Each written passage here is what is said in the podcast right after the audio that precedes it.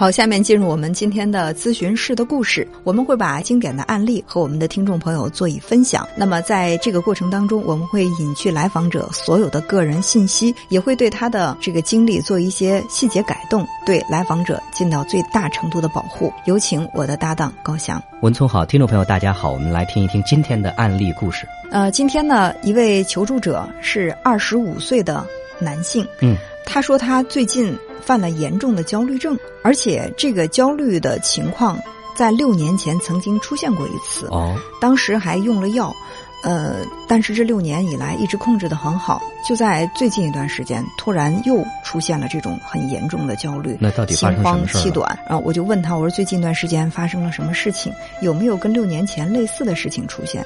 他说有，呃，因为六年前呢他是十九岁，他今年二十五。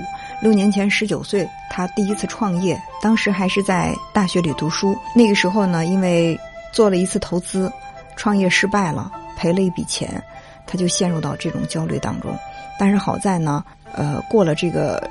时间之后呢，他又重新的站起来，然后又接着投资，这么多年一直做的还不错。其实二十五岁的年龄，在我们国内一线城市有两套不贷款的房子，嗯，还有一辆车，而且现在在经营自己的这个公司。只是说这次公司要放大规模，然后资金出现了一个。看来这应该就是一个标准的成功人士了。最起码在同龄人当中，他是比较成功的。我也让他做了类比，我说二十五岁，你看看你周围的同龄人，包括你的同学朋友，你是不是在这些人当中做的比较成功的？可能大多数刚刚毕业两三年的朋友，都还正在创业的这个过程当中。嗯，他就因为这个公司的。规模的发展陷入到这个在经济方面的一种困难，让他又再次的焦虑。他说：“你看，两次都是因为因为钱，因为创业啊。”然后我说：“有没有想过，为什么你已经跑得很快了，在同龄人当中你应该是遥遥领先的？呃，为什么还这么给自己压力啊？嗯，这个公司完全可以步调慢一点嘛，就是稳健的往前走。”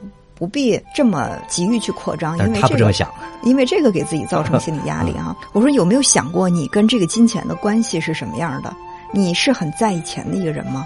然后他就说：“不瞒你，老师，我真的特别在意钱，我就认为。”我必须要挣很多很多钱，我才能够拥有幸福的生活。嗯，我说你成家了吗？他说成家了，去年刚结的婚，跟爱人的感情还不错。然后我说你所谓的挣很多很多钱指的是什么？他说最起码一年能够有个三百万的收入，然后呢，就是我可以让我的。爱人想买什么就买什么，然后不再为钱发愁。我的孩子将来可以上最好的学校，贵族学校，可以享受最好的教育。然后我的爸妈呢，也不需要再每天那么的辛苦，然后可以安享晚年。他说，达到这种状态，才是我能够放下心来的。呃，我就问他父母是什么状态，因为他才二十五岁嘛，他父母其实也就是小五十的样子，也很年富力强。所以说他父母在他们家乡开了一个饭店，嗯，虽然是一个小规模的饭店，但是经营的还不错。父母在经济上也根本就不依赖他。我说这不挺好的吗？他说不好，他说我看到我爸妈还在为钱辛苦，我就觉得特别的自责，特别的内疚。哦，我感觉在心里面我对不起他们。我说也也许他们觉得在那个小饭店里忙忙碌碌的很充实啊，才刚不到五十。的年龄，你让他们坐在家里安享晚年，对他们来说可能会更别扭。我说，再一个，你爱人跟你提过要求，说他希望你能够养着他，他想买什么就买什么，他可以不用赚钱做这个全职太太吗？他说没有，这是我想的。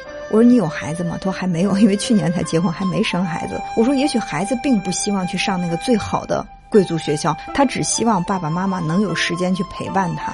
这些其实都是这个男人他他内心的这个想法，跟外人没有任何关系的。对，其实我有一个疑问，就是这个男人他曾经经历当中，他曾经很缺钱吗？或者说曾经为钱而而严重焦虑过吗？有，他说在他很小的时候啊，他就知道他爸爸是倒插门的。哦，呃，就是因为他爸爸兄弟多，呃，娶媳妇儿娶不起。当时呢，就是倒插门来到了妈妈家，但是呢，他妈妈家的这个兄弟姐妹当中，他的姨呀、他的舅啊，其实都很能赚钱的，也就他们家是最穷的啊。所以说，在这个家庭聚会当中，就是他爸爸永远是那个呃很灰头土脸的那个人，抬不起头。对，这个就在他心里种植了一个非常非常强的一个种子，就是我有钱，我才能够在人前抬得起头。嗯，然后在他很小的时候。因为他跟他奶奶在一起生活我，跟奶奶感情很好。然后奶奶就患那个白内障，嗯，然后需要手术，没有钱，没有钱。后来奶奶就失明了，呃，然后这个呢就对他打击很大。其实也并不是没有钱，而是说爸爸在家不当家，然后呢这个钱呢妈妈不允许给。当然他们家的条件也不好，比起他那些舅舅啊阿姨们，所以说奶奶就眼睛就视力几乎等于零了，这个让他也很痛心。对，这是两件事的打击。再后来呢，就是他奶奶就是身体越来越不好了，然后他爸爸就一直向他妈妈请求说，我们能不能给一些赡养费给我的母亲？但他妈妈就觉得不能给。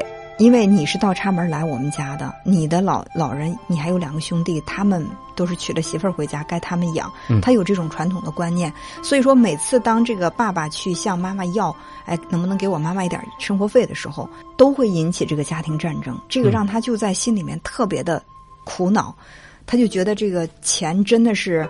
太重要了，对，钱很重要。他很讨厌钱，但是他又觉得钱很重要。所以这里边呢，我就能感觉出来说，这个男人他一是渴望钱，呃，另外呢。在他跟钱的关系里边，其实他是在焦虑的追着钱去奔跑。对啊，所以说一旦有一些断档追不上的时候，他就会觉得心里发慌，心里特别的慌，然后引起焦虑。嗯，后来我们两个就在一起把这个整个的关系梳理了一下哈。我说，可能作为你爸爸、你的父辈、母辈，他们那一代有他们那一代人的那种特点，他们的生活环境，而且你的爸爸妈妈他们并没有觉得开这个小店。很很辛苦，他们有向你抱怨过吗？他说没有。我说对呀，我说那可能他们觉得这个小店给他们的不仅仅是生活上的、经济上的这种支持，更多的是让他们精神上觉得有寄托。我觉得这都很好，干嘛非要去以自己的这种认知往他们身上套呢？我说你的老婆是一个很物质的人吗？嗯，他说不是，他说他也很上进。我说对呀，我说你干嘛非要去？